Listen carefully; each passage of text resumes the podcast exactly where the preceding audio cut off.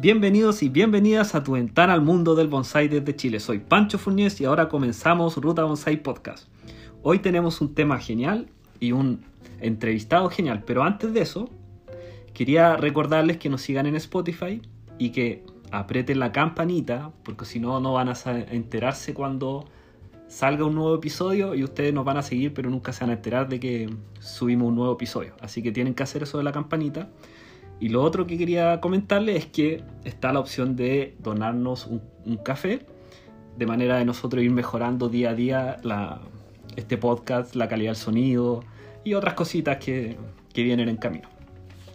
Pero hoy día tenemos el placer de entrevistar a David Maigua. Hola David, ¿cómo estás? Bien, gracias. bueno, David es... bueno, muchos lo vieron en la exposición y se sorprendieron de la calidad del trabajo que hace, de las curamas, que es el tema que nos convoca hoy día. Y los que no han tenido el placer de ver todavía el trabajo de David, pueden eh, irse a las redes sociales de la Asociación Chilena Bonsai o no sé si tú, David, tienes redes sociales donde publicas tu trabajo. Eh, bueno, en realidad mi trabajo está publicado en Behow, Behow 2000, en Instagram. Ahí para que lo sigan y, y queden locos. ¿Ah? Lo único que les puedo decir.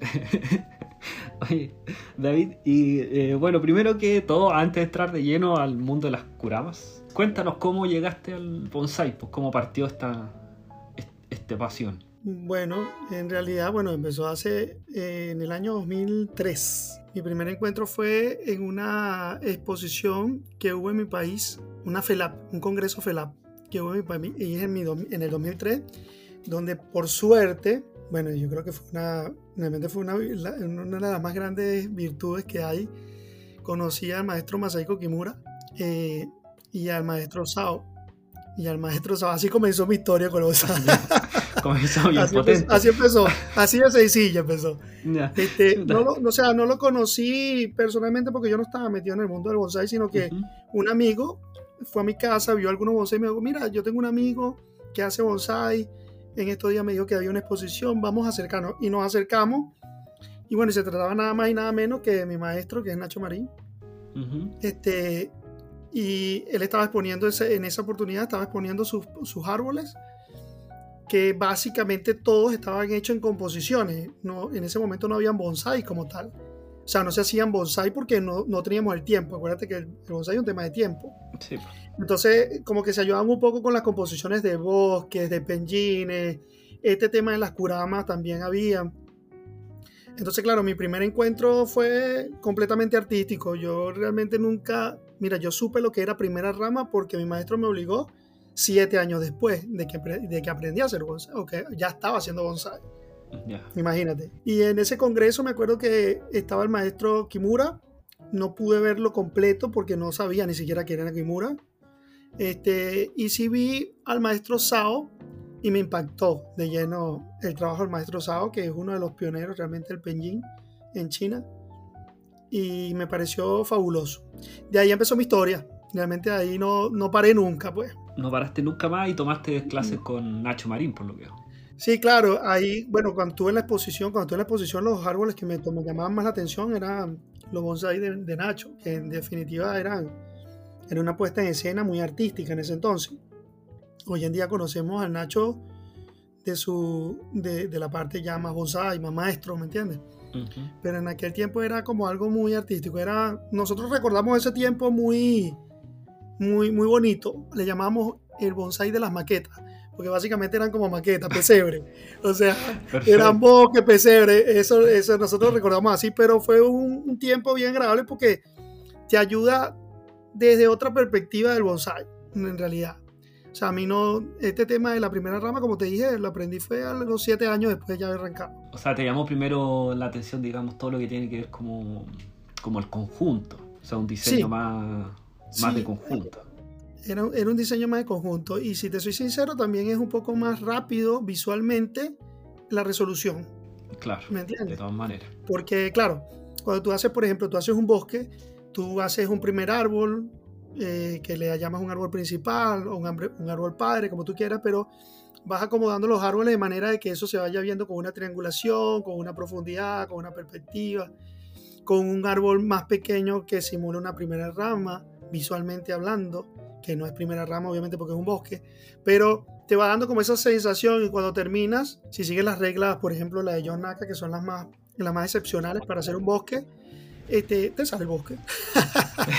la resolución final, la resolución final es como más, más exhaustiva, es como más terminada. Al final tú terminas y dices, mira, tengo un bonsai. ¿Entiendes? Sí, toda la razón. lo, que no, lo, que no, sucede con el bonsai particular, que el bonsai tiene que esperar que crezca la rama, esperar el año siguiente, después el otro año es un tema mucho más de, más de paciencia, ¿no? Oye, ¿y cuando, digamos, tú te fuiste, digamos, siete años, como decías, y tú empezaste a conocer el bonsai como con su regla y cosas, pero antes estabas trabajando más en, con kuramas, cosas así, o te lanzaste... Sí. O sea, partiste desde siempre con las curas. Sí, o sea, yo empecé con las kuramas desde el principio porque me encantaron. O sea, es una cosa que fue un amor a primera vista, ¿me entiendes? El amor por las kuramas fue un tema que a mí me atrapó pero había mucho prejuicio en ese entonces, sobre todo en mí. Primero que no sabía nada, yo no tenía nada que ver con el mundo del arte, ¿me entiendes? Y, entonces el tema de las curamas, claro, en ese tiempo yo manejaba el tema de curamas básicos, que eran las curamas que existían, tanto dos tipos de curamas nada más, que son dos tipos de curamas que existen nada más. La laja, la que conocemos convencional plana, y la que es semiluna, la que vemos como un cuarto menguante, ¿no? Una semiluna.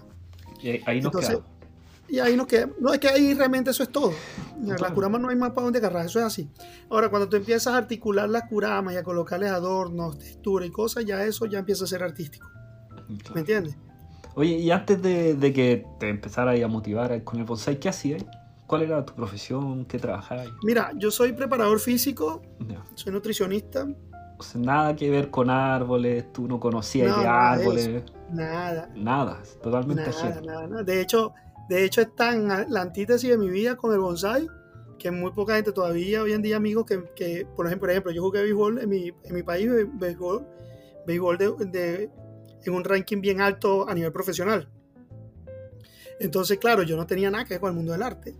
Yo tengo amigos, amigos que, por lo menos ahorita yo tengo grupos en WhatsApp de amigos de la selección de Venezuela. Porque fui selección de Venezuela a tiempo, pues. Y, y, y cuando ve mis estados, me dice, pero ¿de dónde tú haces esto? no tenía nada que ver, no tenía nada que ver con esto. Pero claro, cuando tú conoces, por ejemplo, yo tuve la, la virtud de conocer a mi maestro. Cuando conoces a un tipo como Nacho, definitivamente se te acomoda la parte artística porque la visión es completamente diferente. Y de verdad que entrar en ese mundo es maravilloso porque es mágico. ¿Me entiendes? Y bueno, a través de eso yo empecé, bueno, realmente mi comienzo del bonsai, yo empecé a ser asistente de mi maestro a nivel fotográfico. Entonces, claro, la fotografía, la fotografía te da una visión artística de los elementos, de su reorganización, de cómo tienen que ir los elementos bien cuadrados en una fotografía, en una cuadrícula, en un espiral áureo. ¿Me entiendes? este, bueno, no tanto la espiral áureo en la cuadrícula, pero tenía mucho que ver con eso. Entonces, yo entré en vez de una primera rama, yo entré al mundo del bonsai con Fibonacci y, regla de tercio de una. ¿Me entiendes? O sea, así, sin, sin, anestesia. Sin anestesia. Yo simplemente, ah, mira, papá, esto es lo que hay. y no entendía, pues. Uno definitivamente no entendía eso. Y ahí, y ahí, bueno, sí, en definitiva, ya ahí empezó un mundo artístico de un principio, pues. Después, con el tiempo, Después, yo había, como te dije, había mucho prejuicio, habían demasiado prejuicio. Yo trataba, desde un principio trataba de articular las curamas, pero yo decía, bueno, pero esto no es curama.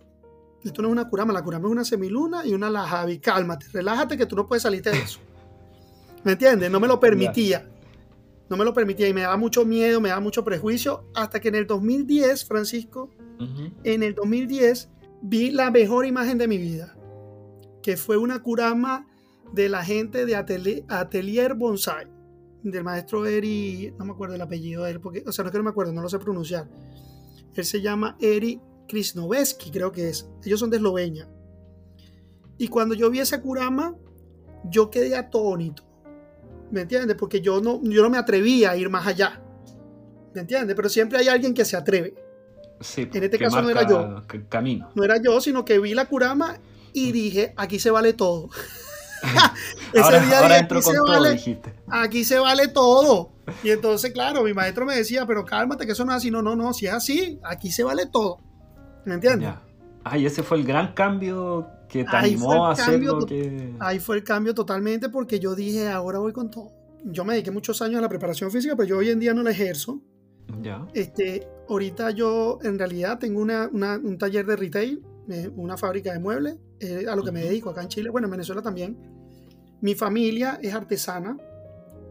Eh, yo en Venezuela vivía en un pueblo que es muy conocido por la artesanía y crecí entre clavos y tablas. Yo crecí en definitiva con, con, con, un mundo artesanal, con un mundo de, de, de, madera. Entonces, cuando mi papá me traspasó esa carpintería, ya yo tenía mi familia, tenía mis hijos y todo, llegaron unos amigos míos que fueron a Francia y cuando llegaron me dijeron, David, nosotros realmente queremos hacer unos muebles, pero yo sé que tú eres el que no los puede hacer. Y yo, bueno, ¿de qué tratará? Estoy hablando que eso fue muy pegado cuando vi el tema de las curamas por casualidad. No me acuerdo muy bien la época, pero más o menos fue en el 2010, 2011, por ahí. Ya, más o menos se coincidieron los dos eventos. Sí, se, coincidieron y resulta ser que era nada más y nada menos que con el Foxboy. Ahí conocí la otra parte bella de lo que era el mundo de las curamas paradigmas, igual me entiendes. El Foxboy es, es un arte de la época del arte rococó eh, básicamente lo que se simula, se articula el cemento de manera que parezca raíces, madera. Esto, esto existe desde los siglos XVII, XVIII. O sea, cuando tú estabas con el bichito, digamos, de las curamas y de hacer algo distinto, apareció esta opción, esta persona que quería... Unos muebles. Claro, unos muebles. No muebles. Bueno, los muebles fueron un desastre en realidad. ¿Ya? De hecho, tuvieron que, de hecho, de hecho, quitaron los muebles, demolieron el sitio y me acuerdo que hicimos un deck de madera y compraron unos muebles con colchones, eso como lo que venden en Sodima y esas cosas. Porque esto fue un desastre. Pero bueno, también yo lo había dicho, bueno, yo nunca he hecho esto, vamos a ver cómo pasa. Pero en el momento que buscaba información, veía que la técnica era maravillosa. El problema era llegar a esa técnica. Todo el, el, aprendizaje que tenías que tener. Entonces, claro, eh, tú, tú lo articulas de cualquier forma, pero en realidad es madera falsa. Eh, la, la, la, traducción Fauxboy en francés es madera falsa. Mm. Entonces, claro, yo llevé eso al tema de la curama y ahí apareció el bijou. El bijou es la curama esta que es una antorcha que yo hago que parece una enredadera. ¿Me entiendes? De ahí viene eso. De ahí fue que salió, de ahí fue que salió la idea y nació eso un día entregándome y haciéndolo, pues. Y, siempre, ¿y cómo fue el cambio? Porque tú hacías esto, digamos, partiste allá en Venezuela haciendo estas curamas con, sí. con toda esta forma y cosas, y después tuviste que venir a Chile. ¿Cómo fue ese cambio? Porque acá en Chile estamos aún más en pañales en lo que a bonsai se refiere que allá. Pues. No sé cómo fue. Mira, yo hoy en día, hoy en día, con lo que se vio en archivo, con lo que se está empezando a ver, yo no sé si están en pañales. Ya. Bueno, ahora, pero, pero cuando llegaste tú, Ah, no, sí, claro. Sí, pues. claro. Bueno, gracias por, incluirme también en esa formación que está teniendo Chile. Pero, pero el tema es que, el tema es que, en realidad, mira, lo que pasa es que también Venezuela tenía un, un, como un bajón también por el tema que ya todos conocemos y que no vamos a explicar aquí. Sí, pues, sí. Entonces, claro, obviamente mucha gente ha emigrado, el talento se ha ido muchísimo. Este, yo tengo amigos en todas partes haciendo bonsai que son maravillosos haciendo bonsai. ¿Me entiendes? Eso, y así en todos los rubros en todos los rubros Venezuela se quedó prácticamente sola. Sigue, sigue, sigue el arte, sigue el mundo del bonsai, pero claro, con una, con, con, con una baja que se nota, pues. Ahora, cuando, yo, cuando yo llegué acá, realmente yo creo que fue uno de los episodios más, más terribles de mi vida. Sin duda fue el, uno de los más terribles, porque, bueno, dejé mis plantas y casi todas eran bonsai. Para que tú veas que yo no tenía mucho trabajo de Furami, de Faustboy, montado, así como lo que ustedes vieron en la apuesta que se hizo en, archivo, yo no tenía tantos así, en realidad no tenía mucho. Tenía más bonsai, bonsai, porque como yo empecé con bonsai, ya esos árboles ya tenían una madurez increíble, ya eran árboles que habían tomado una presencia visual maravillosa, ¿me entiendes? Que te lo da el tiempo, ¿me entiendes? Ya con el tiempo no puedes luchar contra eso. ¿Y esos árboles siguen allá o...? No, esos árboles murieron casi todos. Y los que se salvaron, que fueron cinco, los fue a buscar mi maestro y unos amigos. Y hoy en día reposan en la escuela hay como tres árboles que, tiene, que están en el poder de mi maestro, que no son míos, son de él. Yo se los regalé, porque es que se estaban muriendo, ¿me entiendes? Eso te iba a decir, porque si no había otra opción, si no se perdían esos árboles. Sí, tú sabes que yo tengo, yo tengo como una especie de cosa rara, yo no sé si es psicológico con el tema del bonsai, yo no soy pegado con los árboles, chao. No. Pero para nada, para nada. O sea, yo soy una cosa que soy despegado de los árboles. O sea, yo tengo un árbol aquí, lo hago, papá, y te llévatelo. O sea, de verdad que tengo esa facilidad, no tengo ni un poquito de apego con los árboles. Entonces yo realmente no tengo eso. El, el, capítulo, peor capítulo de todo esto, que fue cuando sentí un poquito de apego fuerte, eso fue el 17 de octubre del 2017 a las 4 de la mañana. Nosotros nos teníamos que levantar, mi familia y yo teníamos que levantarnos para tomar un taxi que nos iba a llevar a la frontera de Venezuela para podernos sacar, porque Venezuela es un desastre. Ya. Y me fui con mis hijos con una maleta, como se van todos los migrantes, dejando toda tu vida atrás, convertida y puesta en una maleta. Tu casa, tu carro, tu vida, todo en una maleta.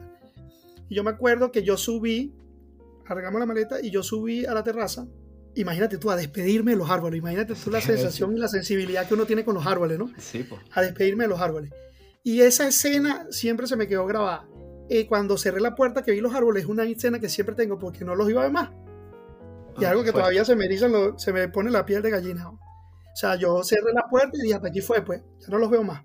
¿Y será por eso que ya no eres tan apegado a los árboles? Yo creo que también, yo creo que pues eso, eso tuvo mucho que ver. Es como un mecanismo de defensa. Puede ser, sí. Y así pasa, y así pasa muchas veces también con las relaciones. ¿ah? O sea, realmente a nosotros no nos pertenece nada, es la verdad.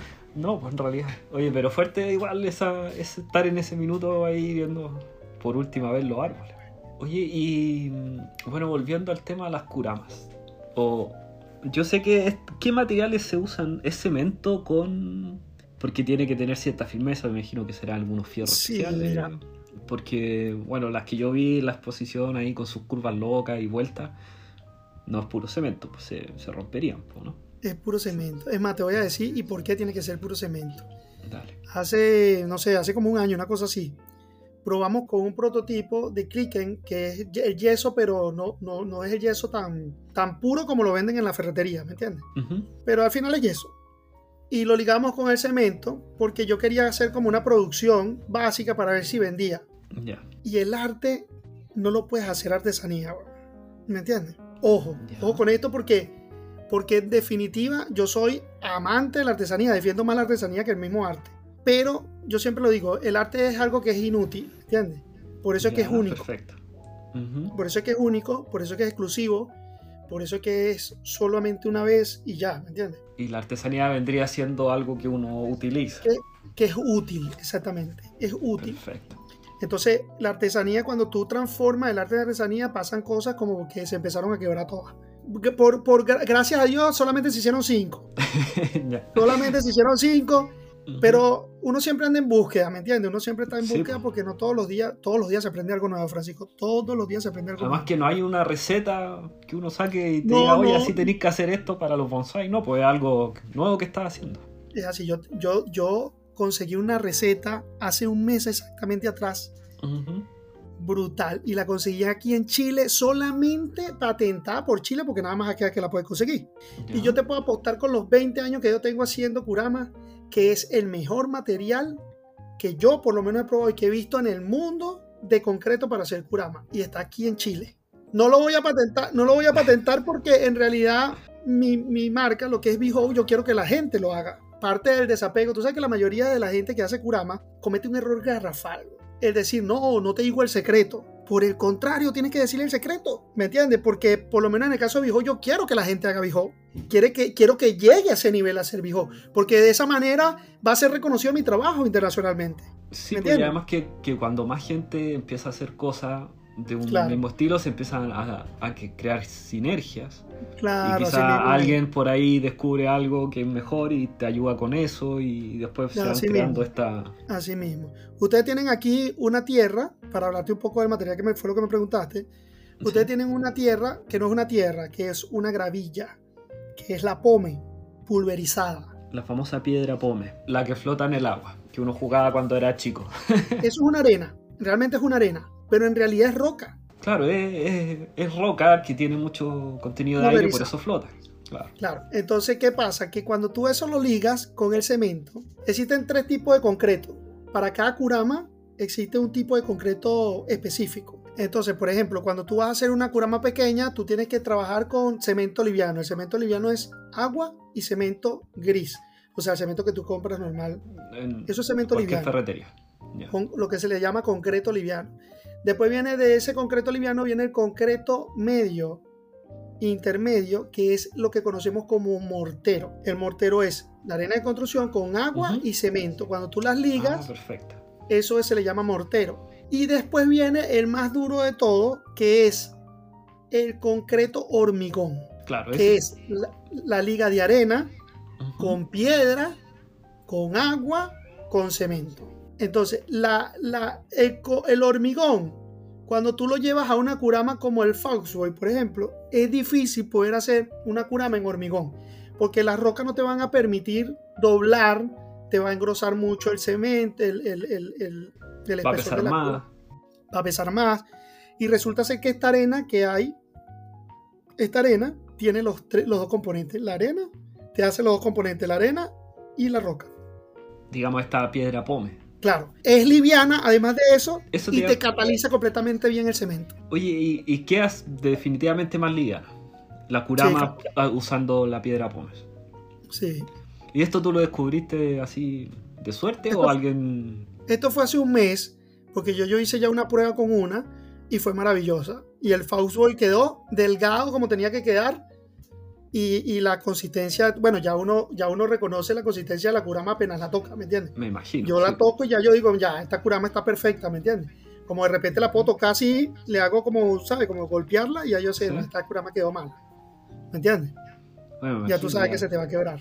Son varias, varias cosas que tienen que pasar para eso, porque Tienes que ver el tiempo de secado, el fraguado, a qué tiempo, a qué tiempo lo dejaste y a qué temperatura lo dejaste, porque eso, influye muchísimo. Sí, claro. Y la cantidad de humedad también. Hay que, hay que, yo me acuerdo con mi abuelo que hacíamos cemento para algún radio alguna cosa, había que estarlo mojando a cada rato para que no se secara rápido, sino que eso también eso es para que, no se, eso es para que no se agriete en realidad. Más agua que le vaya echando, él va, él va, va solidificando mucho más el, el cemento lo va cristalizando más y, lo, y el fraguado se hace mucho más duro. Oye, ¿y las curamas también hay que impermeabilizarlas, suponte? ¿O así no? Esa pregunta me la han hecho en varias oportunidades. Este, en realidad, tú la puedes impermeabilizar o cualquier producto de impermeabilización. Hay algunos productos de impermeabilización que venden para colocarlos durante la mezcla. Claro.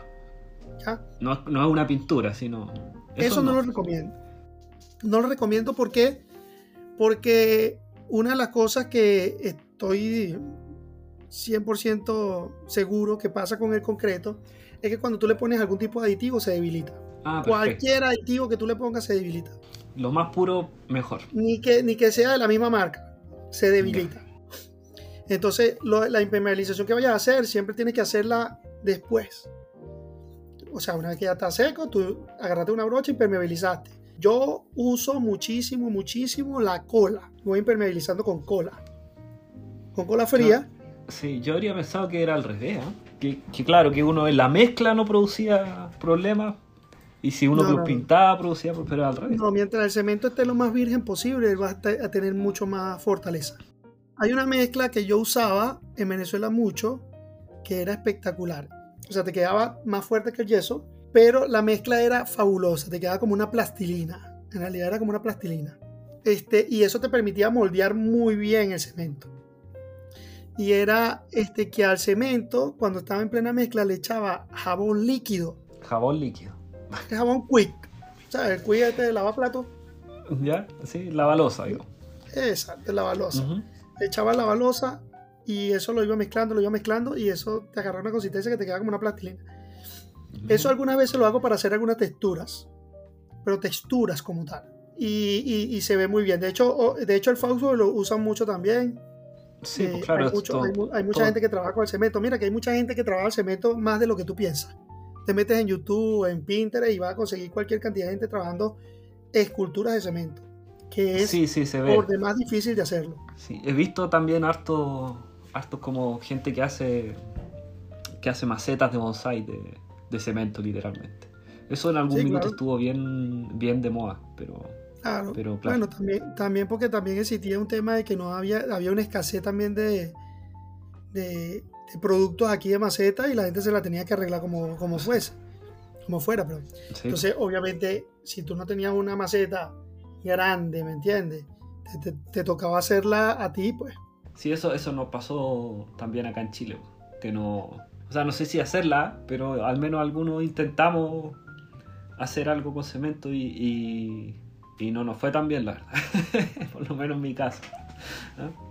igual hay que, hay que conocer, o sea, igual uno tiene que saber las proporciones. yo, yo en Archivo tuve la oportunidad, eh, el día de la charla tuve la oportunidad de llevar algunas herramientas que son para mí esenciales para trabajar las curamas.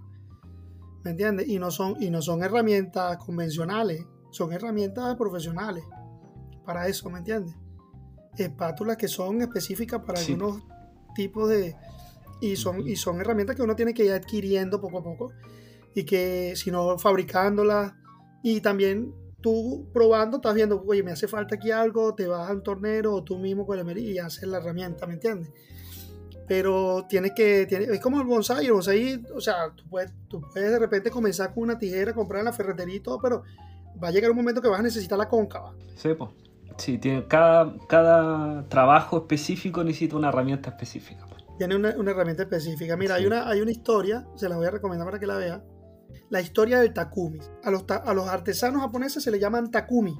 Estos artesanos, para, para poder ser considerados un artesano, tienen que pasar 60.000 horas en su vida. 60.000 horas en su vida para dominar una sola herramienta. Bueno, tú sabes que los japoneses son extremos con este tema del tiempo, ¿no? Y en realidad es así. Tú necesitas tener más de 60.000 horas produciendo para que puedas perfeccionar una técnica de una herramienta.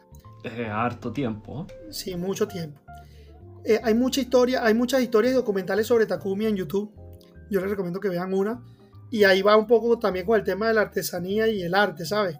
A mí yo soy muy defensor del tema artesanal porque yo digo que, mira, todo artista tiene que ser un buen artesano. Mm. El que esté escuchando el podcast y algún artista que esté escuchando esto, me va a decir, no, este, este, este, eso no es así. Está equivocado, pero no es así en realidad. En realidad, la técnica, el, el arte, el artista se debe a una técnica en repetición para poder hacer una obra. O sea, no, no es el arte, de repente puede existir este tipo de arte que tú lanzaste una pincelada y se convirtió en arte. Pero en realidad tienes que hacerlo porque mira, por ejemplo con el tema de las curamas. Yo particularmente esas curamas yo que yo las hice, yo no las puedo repetir otra vez. Imposible repetirlas si alguien quiere partir ahora haciendo alguna curama, ¿qué le recomendarías? ¿En qué fijarse? ¿Cuál como el truco? ¿Qué, le diría a esa persona? Bueno, este, que si sabe lo que está haciendo, si sabe el problema que te está metiendo. que si aprecia su vida. que no. Este, no, mira, bueno, en realidad es una escultura. Y la escultura es, una, es un arte maravilloso eh, segundo, que si lo ves desde ese punto de vista, o sea, si lo ves como arte, como escultura, al igual que el bonsai, te abre mucho el panorama de cómo resolucionar o cómo componer una obra, las partes de una obra. Porque te ayuda a estudiar la resolución armoniosa, las proporciones, las escalas, todo lo que conviene, todo lo que, perdón, todo lo que viene con, con todo lo que son los sistemas de organización universal del arte. Entonces, yo les recomiendo que, que intenten hacerlo así fallen, porque en realidad vas a fallar muchas veces. El problema es que cuando hacemos Kurama y fallamos uno o dos veces, nos fastidia muchísimo. Pues, no, seguimos así. Yo, eso, que intenten siempre y que si fallan vuelvan a intentarlo, intentarlo, intentarlo. Y que busquen mucha información. Hoy en día hay mucha información en internet. Porque tú al final siempre vas a buscar, siempre vas a conseguir. Mira, el tema de la curama es tan amplio, tan amplio, tan amplio que es imposible repetir una técnica, es imposible, no, la técnica no tanto, es imposible repetir una forma ni nada, no se parece nada a la otra, es imposible poderlo hacer de una manera artesanal, es difícil. Sí, pues cada una de las, de las kuramas es distinta, no puede hacer, digamos, dos iguales. No puedes hacerlo. Y eso le da también su encanto. Pues. Claro, el encanto es que es netamente un arte, es una escultura artística 100%. Vuelvo y te repito, no es una parte artesanal, que ojo, veo muy bien el tema artesanal, amo la artesanía, siempre la pongo por encima del arte porque la artesanía es como el sinónimo de la disciplina, ¿me entiendes? De la constancia y de la perfección. Claro, porque si uno está haciendo siempre una misma labor, llega hasta la perfección. Claro.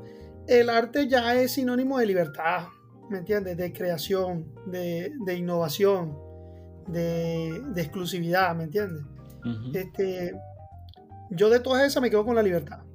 Porque en realidad siento que siento que ponerme, ponerme, ponerme parámetros, y esto es algo muy importante en el mundo del bonsai, y esto lo va a escuchar gente del bonsai, en el mundo del bonsai existe un tema terrible, siempre existió, no es ahorita, un tema terrible de ponerle títulos al tema del bonsai cuando no lo es. Les guste o no, es un arte. Sí. Le guste que no le guste. El maestro más maestro japonés que tú quieras, europeo, eh, latinoamericano, que quiera centrar o cerrar el arte, el bonsai, en una maraña de reglas, eh, está mal, está muy equivocado. En realidad, eh, en realidad no hay forma. Y el arte, por naturaleza, cada cierto tiempo se refresca y evoluciona. Es imposible pararlo. Tiene que mantenerse en movimiento. Y el bonsai, por naturaleza, ya es arte, porque cada árbol es diferente al otro. ¿Entiendes? Entonces, querer, querer encerrarlo eh, es un problema. Yo, este para cerrar la pregunta, todos aquellos aprendan todas las técnicas que tengan que, que, que, tengan que, aprender, que, las aprendan muy bien, porque son muy ricas y tienes que tener el propósito y además eso tiene que tener la validación de que estás haciendo las cosas bien en el momento. Pero después de todas ellas, agárralas y bótalas. Bótalas. o sea, no es que no te sirven de nada. Mira, hay un proverbio budista que dice, cuando el discípulo le pregunta a Buda, eh, ya terminó mi, ordenación, pues ya terminó mi, mis estudios contigo. Y digo, bueno, me parece buenísimo y te felicito, pero la próxima vez que me veas, córtame la cabeza, mátame. Buda se lo dice a uno de sus discípulos. Y es así, o sea, realmente uno debe matar al maestro. así. Para poder, para poder innovar, si no se queda pegado. Tienes que matarlo, tienes que matarlo, tienes que salir de ahí. ¿Me entiendes? con todo el mejor sentido del mundo, porque obviamente te debes a la enseñanza de ese maestro, fue el que te enseñó, lo quieres como un padre, esto, pero en definitiva tienes que salir de ahí. Sí, tienes toda la razón. Pues, para darle pie a, la innovación hay que, hay que hacer esos pasos. Sí. sí. Oye, y antes de, despedirte, eh, quería eh, como comentar dos noticias o dos actividades que se están haciendo en el mundo del bonsai ahora, por si tú no las conoces y nuestro escuchas audio escuchas, todavía no. Uno es que es Bonsai al Día, que hace, que hace FELAB, que son pequeñas entrevistas, bueno, no tan pequeñas, que se puede uno conectar por Zoom, así que son interactivas, eh, y la hace todas las semanas prácticamente. La semana pasada estuvo Martín Díaz hablando de su experiencia ah, en Japón. Sí, sí, sí, Y estuvo también Juan Andrade hablando específicamente del trasplante de las bugambilias. Así que son temáticas así bien interesantes, sobre todo para los que están partiendo, que se quieran meter ahí a conocer, capaz que tú luego de alguna charla ahí de curamas también, en ese bonsai al día se llama. Y la otra, el otro dato que quería darles también a los que están partiendo, que Futago Bonsai, que es el vivero de Pedro Morales, hace transmisión en vivo todos los martes. Sobre trabajo, se ponen a trabajar y él va explicando cómo trabaja y todo, así que para los que están partiendo en el mundo del bonsai y quieren como seguir algo, les dejo esas dos opciones. Entonces que a mí me parece maravilloso que todos estos maestros, estos maestros Pedro particularmente fue una de mis primeras referencias que vi afuera internacionalmente. Yo, él no me conoce a mí, yo tampoco lo conozco personalmente. O bueno, a lo mejor conoce mi trabajo seguramente. Pero pero verlos todavía tan llenos de, ¿sabes? Vi a la maestra Milagros Rauder, que para mí ha sido una maestra fundamental en Venezuela, este, y verlos todavía. ¿Sabes que ellos, son los fundadores de todo esto en Latinoamérica? Pedro, sí. Eh, Milagros, sí, claro. Verlos todavía en este tema tan, tan fogosos y tan activos, a mí me llena tan... Sí, ¿no? Y son súper... Eh, sí ¿cómo se llama? Como cordiales para entregar el conocimiento, no son apretados. Sí, sí, yo conocí a Pedro hace 20 años cuando hicimos la primera exposición en Archivo, eh, el vino. yo tenía 18, 19 años, así que no, súper buena onda, me acuerdo me regaló unos libros, no, era muy, muy, muy, muy buena onda y siempre lo sigo, así que, no, y, explica súper bien y está, siempre está súper metido en la cuestión de los bonsai, en, su, en toda Latinoamérica. Así que bueno, eh, David, muchas gracias por, por la entrevista, por darte el tiempo para hablar acá y contarnos un poco de tu experiencia y todo. No sé si quieres decirle algo más a nuestro público. No, gracias a ti por, por, el detalle. Gracias a ustedes, a Chivo, por la invitación de, de, la semana pasada. De verdad que fue maravilloso. Tú no, yo no sé si yo te había dicho, pero yo, es la primera vez que yo expongo mi trabajo en 20 años. Mira, mira, ¿viste? Fue la primera vez que expongo mi trabajo en 20 años. Qué, bueno que fue en archivo. ¿no? Y la cantidad de comentarios sobre tu trabajo, de hecho yo lo expresé en el podcast, hace dos podcasts atrás porque me llegaron muchos comentarios de como la revelación del encuentro. O sea, todos me preguntaban quién era, quién era, cómo lo hacía, cómo lo hacía. Y después, cuando tuviste tu charla, también pudiste ver que había un montón de gente. Y muchos me preguntaron cuándo era específicamente tu charla. Así que, no, gracias por participar en, la expo. Le diste un, un y Siempre, y siempre yo dejo abierto mi taller. Eh, mi taller siempre está abierto para cualquiera. O sea, de verdad, Francisco, yo te lo digo así y no es un tema que, suene, que no suene populista porque la gente que me conoce, que de verdad me conoce, sabe que yo soy así. Pues. En realidad, mi taller está abierto para quien sea, el que quiera ir, tocar la puerta un día sin preguntar, va y yo le digo lo que quiera. O sea, siempre he sido así, ¿me entiendes? Porque la importancia, bueno, también hay un tema propio, pues. Yo también quiero que crezca el tema de Behold, ¿me entiendes? pero, pero siempre estoy abierto a cualquier cosa que quiera y el que quiera incursionar por su lado, su, su, su, su forma de hacer, de expresarse, porque te repito, y esto es importante que lo diga, eh, lo que yo hago no es bonsai, ¿entiendes? Eso yo, quiero, yo siempre lo dejo clarísimo. Lo que yo hago no es bonsai. Es una expresión artística que viene del bonsai y donde el bonsai forma parte. Puede ser que forme protagonismo o no, ¿entiendes? porque está, está la escultura y ella como de la mano en un todo pero, pero, pero en realidad no es bonsai. Ahora, lo que sí digo es que para hacer lo que sea, lo que hace Behou, lo que hago yo, sí o sí tienes que aprender a hacer bonsai. claro. Eso sí lo tienes que tener clarísimo, ¿no? A mí me da risa porque mucha gente lo dice, incluso hay muchos maestros por ahí en Latinoamérica que no, muchas veces no lo dicen de buena, de buena intención, ¿no? Este, con respecto al tema de que no, pero es que eso no es bonsai. Digo, no, pero es que tienes que aprender a hacer bonsai para hacer esto. ¿Entiendes?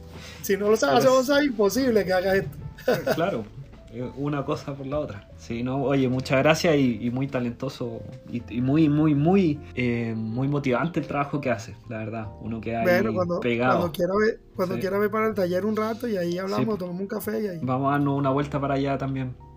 y todos quedan todos invitados a tu taller. Y para que te sigan en las redes sociales, puedes repetir tu Instagram. Que así sea. Gracias, Francisco millón. Gracias amigos por escuchar este capítulo. Recuerden seguirnos en Spotify y darle a la campanita, que es muy importante para que los notifiquen del próximo episodio. Esto fue Ruta Bonsai, nos vemos pronto.